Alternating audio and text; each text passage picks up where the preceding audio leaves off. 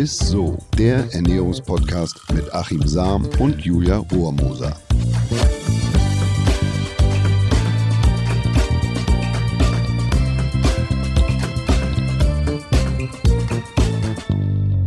Hallo ihr Lieben, herzlich willkommen zu einer neuen Folge von ISSO, dem Ernährungspodcast mit unserem Lieblingsernährungswissenschaftler Achim Sam. So ist es.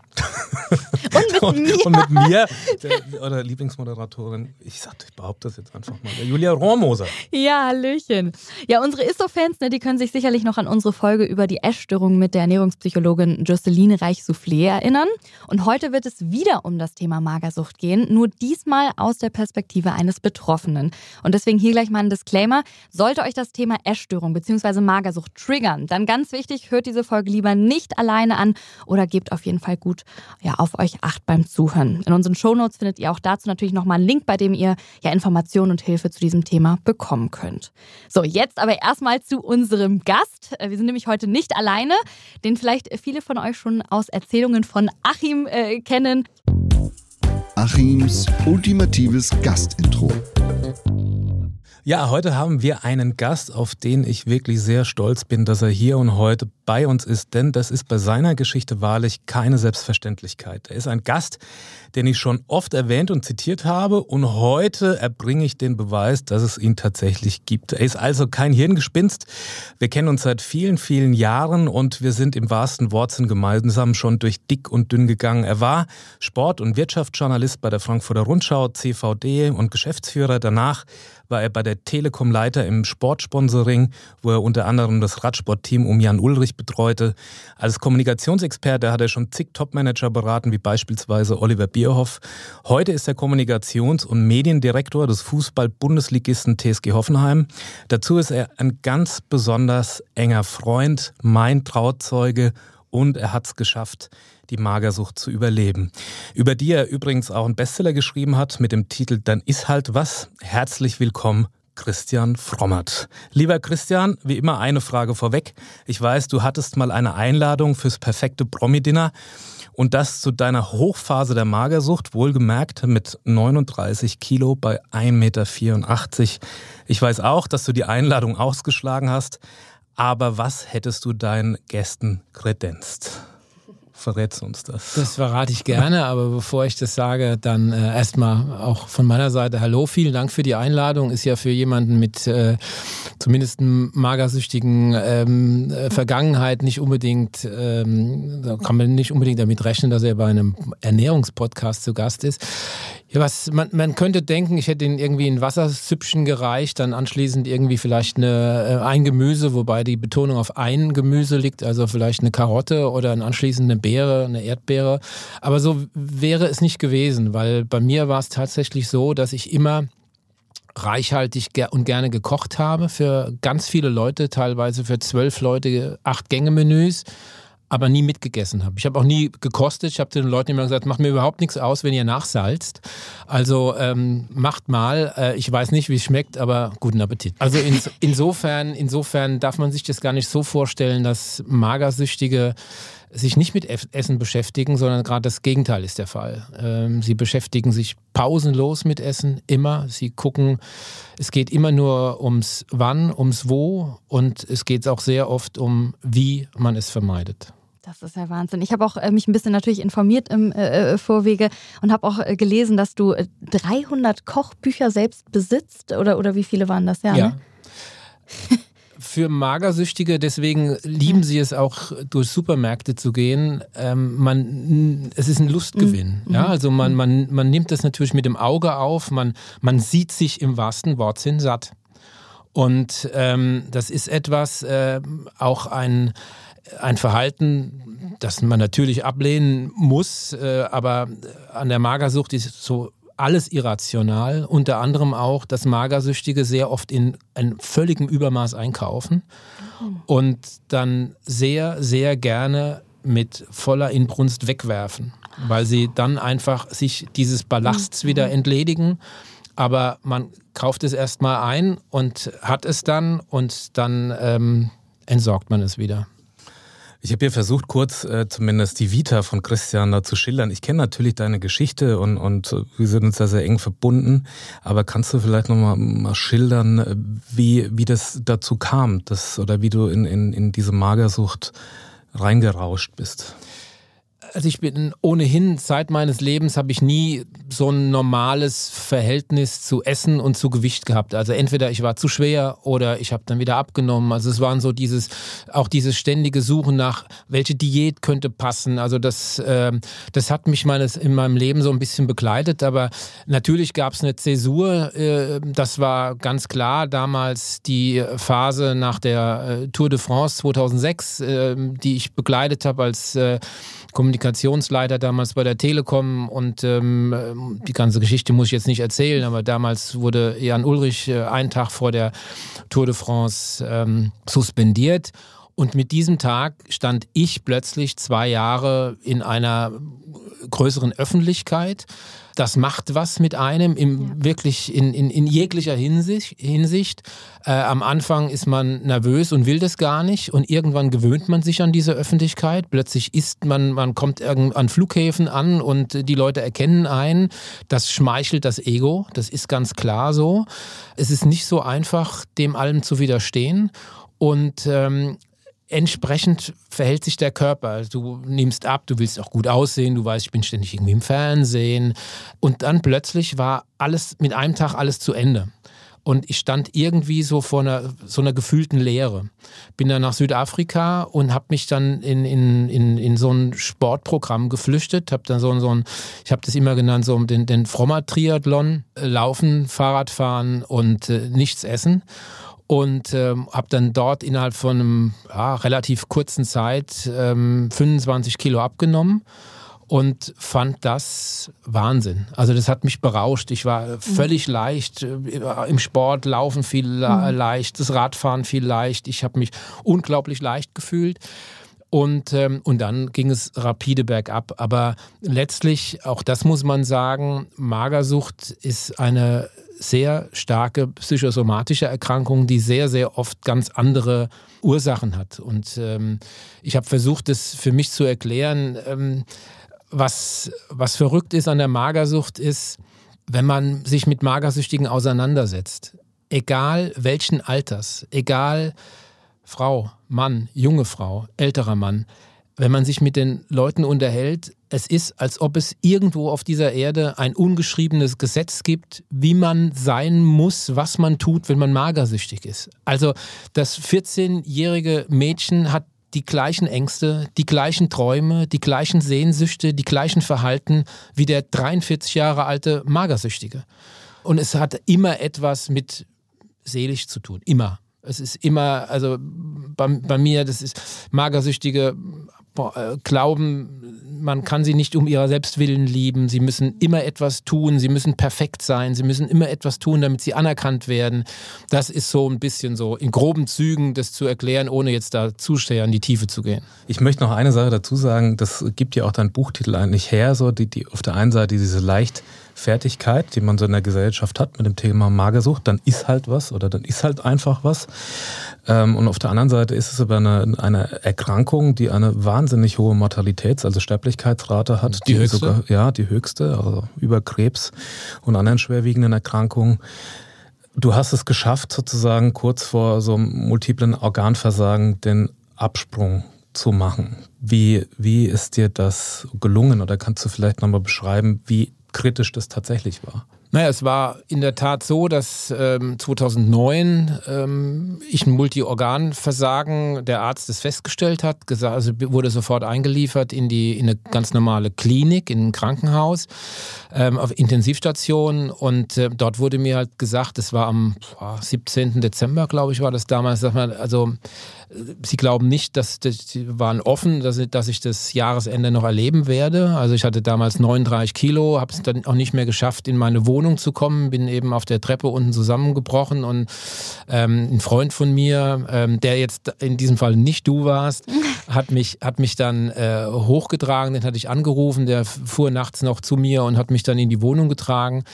Also es war, war eng, ähm, wobei dessen Magersüchtiger natürlich nie so einsehen würde. Also äh, auch am nächsten Tag ging es dann gerade wieder so weiter. Also es war jetzt irgendwie kein Erkenntnisgewinn für mich, äh, dass ich jetzt, jetzt müsstest du doch mehr essen. Das ist immer nur im Kopf. Dann sagt, das mache ich. Aber wenn es dann so weit ist, das, das ist ein Leidensweg. Na gut, und dann habe ich mich äh, dann überreden lassen. Also äh, sehr wichtig war ein Punkt, meine ähm, Schwester, die wussten sich nicht mehr zu helfen, weil ich habe die Tür nicht mehr aufgemacht, weil ich wollte natürlich mit niemandem mehr Kontakt haben, der zu mir sagt, du bist zu dünn und du musst doch was essen.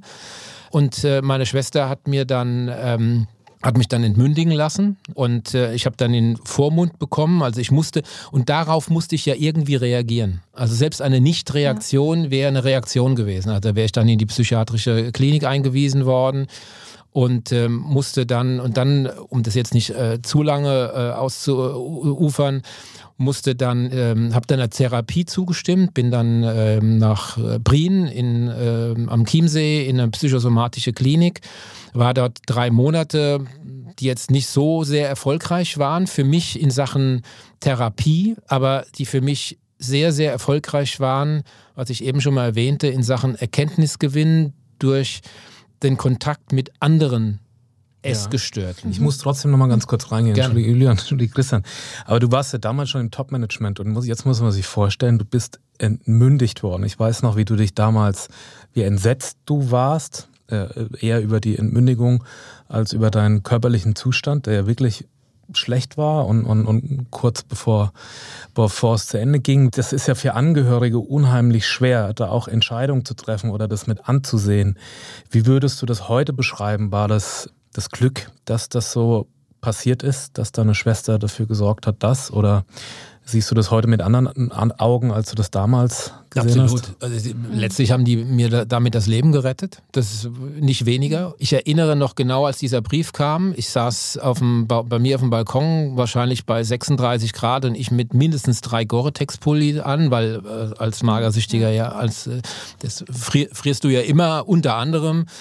Und dann kam dieses, dieses Schreiben, das habe ich erst überhaupt nicht verstanden, was sie von mir wollten. Dann war ich ganz sicher, dass ich meiner Schwester die äh, Schwesterschaft kündige und habe mal meiner Mutter angerufen und habe gesagt, also ich, nie mehr, eher springe ich von der Brücke und ähm, habe mich dann aber doch äh, da eingelassen. Und ähm, das war einfach in der Tat das Glück, äh, dass, ich, dass ich hatte, dass meine Schwester und äh, ihr Mann, also mein, mein Schwager, der auch Arzt ist, da so beharrlich waren, weil mhm. ich wär, hätte diese Einsicht alleine nicht gehabt. Also ich hätte mich mhm. ganz äh, verhungern lassen, weil ich hatte nie das Gefühl, dass ich werde an dieser Magersucht nicht sterben. Äh, auch selbst als ich gesagt bekomme, du, bekam, du wirst dieses Jahr, das Jahresende nicht mehr erleben, war das für mich Quatsch. Das ist, ist für mich nicht so. Also ich habe das überhaupt nicht äh, eingesehen. Also auch als ich in der Klinik war, ich habe immer, ich habe dann plötzlich angefangen, mich um die Mitinsassen, Insassinnen zu kümmern dann die Therapeuten gesagt haben, gesagt, lassen Sie es mal, Sie sind von allen hier der Allerschlimmste. Sie haben den niedrigsten BMI von allen hier. Die, dieses, dieses Selbstbild, für andere erkennst du das, für dich selbst überhaupt nicht. Ja, und da brauchst du wirklich Menschen, die einfach eingreifen. Mhm die unpopuläre Entscheidungen treffen. Also es gibt sehr viele Leute, die mich aufgrund des Buches heute noch kontaktieren kann unmöglich zu jedem den Kontakt ja. halten, das, das funktioniert nicht. Aber wenn ich einen Ratschlag geben kann, Magersüchtige dürfen nicht mit allzu großer Nachsicht behandelt werden. Also man, man, man, man, es gibt bestimmte Regeln im Umgang mit ihnen. Das ist das eine. Aber wenn man wirklich Menschen helfen will, muss man auch unpopuläre Entscheidungen treffen. Mhm. Auch als Verwandter, auch wenn man diesen Menschen sehr, sehr liebt. Und das war in diesem Sinn dann eben dieser Eingriff äh, ja, in meine tiefste Privatsphäre und Intimsphäre zu sagen, du wirst entmündigt mit 40, 40 Jahren und äh, hatte ja beruflich auch schon ein bisschen was geleistet und äh, und dann wirst du, wirst du entmündigt und musst dann irgendwie zu einem Vormund. Das ist dann meistens irgendwie ein, ein, ein Jurist oder eine Juristin. Es ist ja wirklich schwer. Also ähm, ich war auch überfordert damals schon als Ernährungswissenschaftler irgendwie, wie, wie man mit dir umgeht. Ich habe mich dann entschieden, wir waren zusammen auf Langeoog und haben dann ein paar Tage miteinander verbracht, dass ich einfach so weiter esse wie zuvor.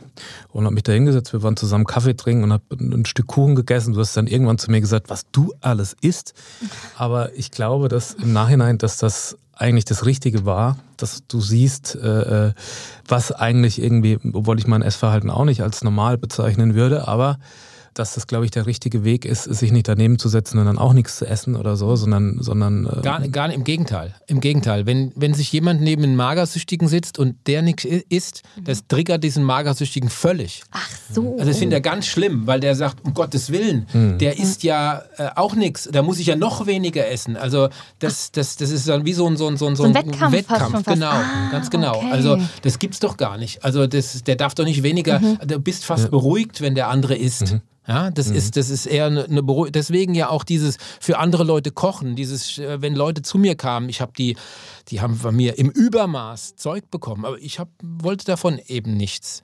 Ja, und das, das, das ist das Problem, dass viele diesen Umgang mit Magersüchtigen, den, den, kann man auch nicht lernen. Den, den muss man, ja. Da muss man sich Beratung suchen. Man muss, äh, es gibt wirklich gute Beratungsstellen, die man aufsuchen sollte, wenn Menschen sich fragen, gar nicht so sehr Magersüchtige, sondern die Verwandten, Bekannten. Freunde von Magersüchtigen, wie gehe ich mit diesen Menschen um oder auch mit Essgestörten? Es gibt ja noch andere Essstörungen. Es gibt ja nicht nur die Magersucht, Bulimie, Binge-Eating. Weil, und das ist mir sehr wichtig, das zu sagen, du hast am Anfang gesagt, äh, Magersucht ist die psychosomatische Störung mit der höchsten Mortalitätsrate.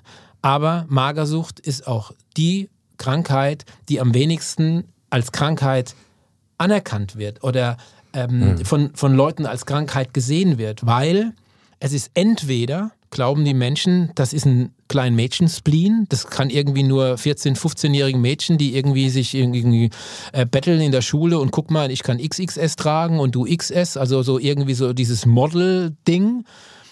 Oder viele Menschen verstehen nicht, dass eine Sucht für sie, oder umgekehrt gesagt, für die ist eine Sucht immer etwas im Übermaß. Also, dass jemand zu süchtig nach nichts sein kann. Das verstehen sie nicht. Also wenn du sagst, ein Alkoholiker trinkt zu viel Alkohol, ähm, wer zu viel isst äh, oder zu dick ist, der isst eben ja, zu viel. Äh, drogensüchtig und und. Aber du, deswegen ist für viele auch die Therapie so einfach. Dann ist halt was. Das ist doch ganz einfach. Wie oft mhm. die Leute, ach, du siehst aber schlecht aus. Hier ist doch mal eine Bratwurst. Ich fand das ganz witzig. Ja, und hier ist so ein Kuchen und ach, komm, das gibst du, ey, du bist doch so alt und guck mal. Dann kommen immer diese Vergleiche mit im Krieg hatten wir früher nichts. Das sind halt die völlig falschen Herangehensweisen an, an so eine, an, an, an Menschen, die diese, diese, diese, diese Verhalten an den Tag legen. Wow. Ich muss sagen, ich bin äh, froh, dass ich das noch nie in meinem Verwandtenkreis alles miterleben musste. Ich klopfe mal auf Holz. Trotzdem sehr spannend und ist alles Neuland für mich. Und ich ähm, muss immer mal wieder dahin zurückkehren, wo du meintest, dass die Erkenntnis noch nicht mal da war, als du zusammengeklappt bist, nicht mal hochgehen konntest in deine eigene Wohnung. Und deswegen wäre jetzt nochmal die Frage, wann kam denn irgendwann die Erkenntnis? Kam sie denn irgendwann, weil du bist ja jetzt zum Glück hier. Das heißt, irgendwann musste sie ja einigermaßen kommen. Was war denn so dieser Moment, wo du irgendwann gemerkt hast, vielleicht haben die alle doch gar nicht so unrecht und äh, ich muss da jetzt irgendwie rauskommen. Diesen einen Moment gibt es ebenso wenig aus der Magersucht raus wie in die Magersucht rein. Mhm. Ja? Und ähm, das, das ist so ein, ist ein abgegriffenes Wort, ist aber so, ist ein schleichender Prozess. Mhm. Als ich aus der Klinik nach Hause kam, ähm, ich habe mich ja da selbst entlassen nach drei Monaten, habe gesagt, das bringt mir alles nichts, äh, ich muss wieder nach Hause. Dann stand ich bei mir zu Hause in der Wohnung und wollte nichts mehr als wieder zurück in die Klinik. Weil in diesen Kliniken wird natürlich auch eine komplett eigene Welt aufgebaut. Ja, du kriegst immer dein Essen zur gleichen Uhrzeit. Du bekommst immer die gleiche Menge. Du bekommst genau vorgeschrieben, was du zu essen und was du nicht zu essen hast. Diese Leitplanken sind ganz wichtig für Essgestörte. Die, die habe ich heute auch noch. Ich habe kein magersüchtiges Verhalten mehr, mhm. aber ich bin ganz sicher noch essgestört. Mhm. Und irgendwann habe ich mir einfach die Frage aller Fragen gestellt. Und die war, willst du leben oder sterben? Und die habe ich für mich beantwortet mit, ich möchte leben. Und da müsste ich, musste ich was dafür tun. Und dann habe ich auch angefangen, mich nur noch so zu ernähren, dass ich lebe Okay. und dass ich überlebe. Ich habe heute noch, das werde ich wahrscheinlich auch nie mehr bekommen, ich habe kein gelassenes, entspanntes, normales Verhältnis zu Essen. Für mich, das ganze Leben bei mir dreht sich irgendwie um Essen. Wann kannst du essen, wo kannst du essen, was kannst du essen? Sollst, das solltest du das. Mhm. essen, solltest du das nicht essen? Es gibt ganz wenige Lebensmittel, von denen, die, die auch für andere Menschen positiv besetzt Mhm. sind, die auch für mich positiv besetzt sind. Also ich esse seit Jahren kein Brot mehr. Ich esse kein Eis oder irgend sowas, keine Schokolade, überhaupt nie in Frage. Zucker zu essen und oder Kohlenhydrate oder das ist alles Teufelszeug. Und daraus entsteht natürlich auch, wenn man die Leute, es gibt ja Leute, die oh, die Magersüchtigen, natürlich haben wir Träume. Mein Traum ist, mal wieder in so ein richtig schönes, frisch gebackenes Brot zu beißen. Oder mal einfach am Straßenrand zu sagen, was ich gehe jetzt in diese Eisdiele und hol mir mal eine Kugel Eis. Ja.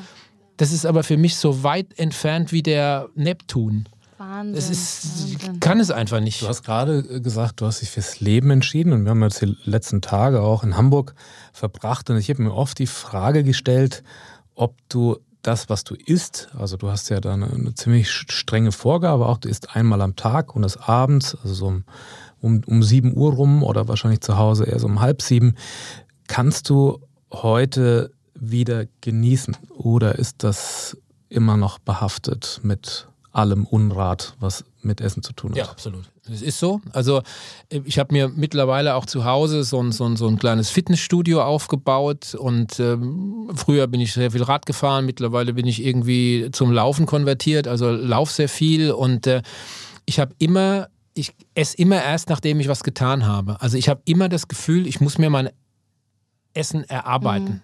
Du musst erst Sport machen, dann darf, darfst du essen. Und dann ist es auch nicht so, dass ich jetzt im, im Übermaß esse. Du hast es eben schon gesagt, es ist immer die gleiche Uhrzeit, aber nicht nur das, sondern es ist immer das gleiche Besteck, es ist immer das gleiche Setting, es ist immer alles gleich. Es muss, ähm, Auch wenn auch, du jetzt äh, unterwegs bist zum Beispiel, versuche ich das nachzustellen. Ach so, okay. Ja, es Mhm, geht nicht mhm. immer. Da bin ich jetzt entspannter. Vor fünf Jahren Wär hätte ich- so eine Reise abgesagt. Okay. Hätte ich die nie gemacht. Ja, mhm, jetzt ja. bin ich etwas entspannter und sage, okay, jetzt kann ich auch mal drei Tage äh, da und dahin Mhm, fahren. Aber ansonsten ähm, versuche ich immer alles so zu haben, wie es, wie, es, wie, wie es immer ist, weil das für mich diese Leitplanken sind, die mir die Sicherheit geben, du nimmst nicht zu. Natürlich habe ich mittlerweile zugenommen, so intelligent bin ich auch, das festzustellen. Aber ähm, es ist äh, nichts, was mir gefällt. Also ähm, ich meide Spiegel nach wie vor, kann mich in den Spiegel nicht anschauen. Ähm, ich halte mich für Fesselballonartig fett, ja, und, äh, und äh, das, das sind Dinge, die kriegst du aus dem Kopf nicht raus. Das ist dieses, dieses äh, Körperschema-Störung, dass du einfach, die, wenn du dich selbst im Spiegel anschauen würdest, würde jeder andere sagen, jetzt guck doch, du siehst doch ganz normal aus und du siehst einfach nur einen riesen fetten Klops. Ja. Also es gibt eine Übung, die das vielleicht zeigt in der, in der Therapie ähm, man bekommt ein Seil und dann muss man auf dem Boden das Seil im Kreis legen, in dem Radius, von dem man glaubt, dass das sein, dass das sein Körperumfang wäre. Dann steigt man in dieses Seil rein und dann wird es nach oben gezogen und dann sieht man halt, dass man diesen Seil halt ja, da würde Rainer. Kallmund in seinen besten Zeiten dann durchpassen. Ja, also Wow. das ist äh, so, so Ja. ungefähr ist wirklich dieses Verhältnis. Also Krass. wir haben halt überhaupt kein, kein Verhältnis zum eigenen Körper. Und ähm, äh, wenn zum Beispiel jemand sagt, in der, als ich so ein bisschen am, am, am Aufbauen wieder war, wenn dann jemand sagt, oh, du siehst aber gut aus. Das ist das Schlimmste, was Sie einem Magersüchtigen sagen können. Das Weil das heißt, nicht sagen, das heißt- sofort, du hast zugenommen. Ach so. Das ja, heißt, stimmt. übersetzt nichts anderes, als du hast zugenommen. Mhm, Und das ist etwas, ähm, du hattest es vorhin erwähnt, das ist halt absoluter Triggeralarm. Mhm. Ja, also sowas sollte man am besten auch diese ganzen Bewertungen überhaupt nicht vornehmen. Okay. Ja, Mhm. gar nicht sagen, oh, du siehst aber gut aus oder, sondern einfach sagen, wie geht es dir? Also dem anderen Menschen die Gelegenheit zu lassen, Mhm. sagen zu können, was mit ihm ist. Also vielleicht möchte ich einfach sagen, nee, mir geht's heute gar nicht gut. Ja? Das ist ja was, was uns sehr leichtfertig äh, eigentlich so über die, über die Lippen kommt, immer, dass man ist so ja auch nicht böse gemeint von Nee, den nee, Leuten. nee. Ja, aber man sollte vielleicht da doch mehr nachdenken. Ich merke das ja selber, wenn, wenn dir so ein Blick von oben nach unten wandert und ach, das war aber auch schon mal weniger, irgendwie so. Na, man erlaubt sich da relativ viel. Und, und, und ich habe ja von Jocelyn Reissoufflé gelernt, dass eigentlich das Thema Körper und Ernährung ein sehr intimes ist und fast so wie Sexualität. Absolut. Aber da erlauben wir uns halt zu sagen, ja Ach, du bist ja schön schlank, wie du äh, heute das früh gesagt hast. Das wollte ich eben als Beispiel sagen. Es gibt, äh, es gibt Worte, die sind ja schon verräterisch. Also die, unsere Sprache. Also wenn du zu jemandem sagst, oh, du bist aber schön dick, dann wird das schön nicht als schön wahrgenommen, sondern schön als Menge. Als du Menge, bist ganz ja, schön, ja, ja. du bist sehr dick, bist, du hast viel Gewicht. Aber, oh, du bist schön schlank. Da heißt schön, oh, das sieht, gut. Also mhm. dieses Schlanke wird sofort wieder als etwas erstrebenswert, es ist schön, schlank ist gut mhm. und dick ist schlecht. Mhm. Und daraus kommt natürlich auch dieses, dieses, dieses, ähm, äh, ich will abnehmen, ich will dünner sein, ich will attraktiver sein. Nur nochmal so, weil vorhin auch die Frage kam, wie kommt es eigentlich dazu? Also unsere Sprache und unsere Bewertung anderer Menschen ist da schon sehr verräterisch. Ich äh, komme ich jetzt momentan nicht dazu. Ich bin früher durch, durch Deutschland gefahren und habe an Schulen so Vorträge gehalten. Und was ganz spannend war, war immer, ähm, wenn am Anfang, wenn Mädchen und, und Jungs da gesessen haben und dann haben die auch zugehört, die Jungs dann immer so, hü, hü, hü, so was, guck mal der und was auch merkwürdige Fragen gestellt, die, die Mädchen mal immer sehr interessiert, bis mal ähm, mir jemand gesagt hat, trenn die mal. Und dann haben, haben wir tatsächlich nur mit Mädchen und nur mit Jungs und plötzlich waren die Jungs ganz anders haben plötzlich, ja, kenne ich auch und ich laufe auch so viel. Also plötzlich kam auch, mhm. weil dieses Thema Männer und Magersucht ist ja ein absolut, also Magersucht ist schon ein Tabu, aber Männer und Magersucht ist ein Megatabu. Und in meiner Zeit, jetzt in Zeit, seit ich das Buch veröffentlicht hatte, damals äh, auch ein paar Auftritte im Fernsehen gehabt, es haben sich wirklich bis zum Top-Management bei mir Menschen gemeldet, die gesagt haben, ich kann, ich bin magersüchtig, ich kann es aber nicht zugeben. Ich darf diese Schwäche nicht zugeben, weil die, ich sage jetzt mal übersetzt, die Gesellschaft das nicht dulden ja, das würde. Stimmt, das stimmt. Ja. ja, total. Das ist ja Wahnsinn. Puh, äh, vielen, vielen lieben Dank, Christian, dass du wirklich mit uns diese Geschichte geteilt hast. Also ich fand es wahnsinnig emotional und so spannend einfach. Ich kannte mich damit auch überhaupt vorher nicht aus. Und ähm, ja, vielen, vielen Dank erstmal. Gerne. Du bist allerdings noch nicht entlassen. Es kommt nämlich jetzt noch das Highlight der Woche und das kommt heute von dir. Das Highlight der Woche. Ja, mein Highlight der Woche habe ich natürlich lange überlegen müssen, aber ähm, etwas, was äh, ja vielleicht dann doch schon zugeordnet wird in diese Welt, weil viele Models hört man das ja immer essen, ist aber wirklich die äh, Sushi. Es ist etwas, was ich selbst in höchsten Magersuchtszeiten für mich etwas nie negativ belegt war ah. und immer etwas war, was für mich eine Art Belohnung war. Also wenn ich diese Geschichte erzählen darf, warum Sushi? Ich habe einmal im Jahr habe ich mir etwas anderes gegönnt als äh, eine Handvoll Gemüse und habe mir immer, und das war ein Silvester, und habe immer an Silvester, habe ich immer alleine gefeiert und äh, ähm, habe irgendwie schön und Kerzen angemacht und gemacht und mir dann so ein bisschen Sushi hingestellt. Das waren dann so sechs, sieben Stück, die in so, so einer mhm. Platte, wie man sich Box, so eben genau, kaufen kann, ja. so eine Box, genau. Und das war für mich das absolute Highlight. Das wirklich, Im wahrsten Wortsinn ist das deswegen das Highlight für mich, nur der mhm. Woche, sondern es war das Highlight meines Jahres. Das Jahr. Und, ähm, und habe dann zwei gegessen und habe dann, oh, mehr, mehr geht nicht. Also auch da habe ich, aber dennoch war es für mich immer etwas so, das war immer positiv besetzt und so der Inbegriff des Genusses, auch in der Magersucht. Deswegen esst mehr Sushi. Für mich ist es natürlich, äh, da geht es jetzt gar nicht um die Inhaltsstoffe. Für mich ist es einfach schön zu sehen und ein ganz tolles Gefühl, dass, dass ich heute mit Christian was machen kann, was in all den Jahren nicht möglich war. Und was ich total genieße, ist tatsächlich mit Christian essen zu gehen. Und das ist äh, toll. Also ich empfinde das jedes Mal irgendwie, weil wir verteilen da die Welt dabei neu. Und, und ich habe schon das Gefühl, dass das für dich ja nicht einfacher wird, aber zumindest, dass du es zulässt. Und das ist für mich einfach ein, ein, ein, ein, ist toll. Ein schönes äh, Schlussplädoyer auch, finde ich. Also Christian, vielen, vielen Dank nochmal, dass du heute hier warst und hoffentlich bis bald. Ne? Vielen Dank, dass Vielleicht ich hier sein durfte. Und wenn, wie gesagt, wenn Fragen gibt und sowas, bin auch immer zu erreichen, irgendwie mhm. auf Facebook mhm. und so. Wer Fragen hat, gerne, beantworte ich gerne. Da bleibt mir nur eins zu sagen, ist so. Danke, Christian. Ciao. So, ihr Lieben, vielen, vielen Dank fürs Zuhören und wie gesagt, in den Show Notes findet ihr auch nochmal einen Link zu mehr Informationen zu Essstörungen und zu Hilfestellen. Und jetzt schreibt uns gerne, wie euch die Folge gefallen hat. Wir freuen uns immer über Feedback. Schreibt uns gerne über Instagram oder per E-Mail an isso.edeka.de. Macht's gut, ihr Lieben. Bis Danke. dann. Bis bald. Dieser Podcast wird euch präsentiert von Edeka. Wir lieben Lebensmittel.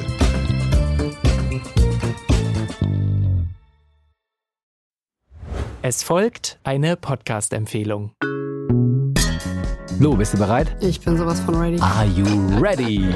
Herzlich willkommen bei Cheers, dem Weinpodcast mit Lou. Das bin ich, studierte Weinexpertin, Weinwirtschaftlerin und Weinbloggerin. Und ich bin Jonas. Ich bin hier, um Lou eine Menge Fragen zu stellen, denn wir sprechen in diesem Podcast über Wein, über Spannendes und eigentlich alles, was man wissen muss. Egal, ob man Weinanfänger ist oder fortgeschritten, dieser Podcast ist für alle bestens geeignet, die Bock auf Wein haben. Ja, welcher Wein passt zu welchem Essen? Warum ist Säure im Wein eigentlich so wichtig? Und wie kommen die Aromen in euren Wein rein?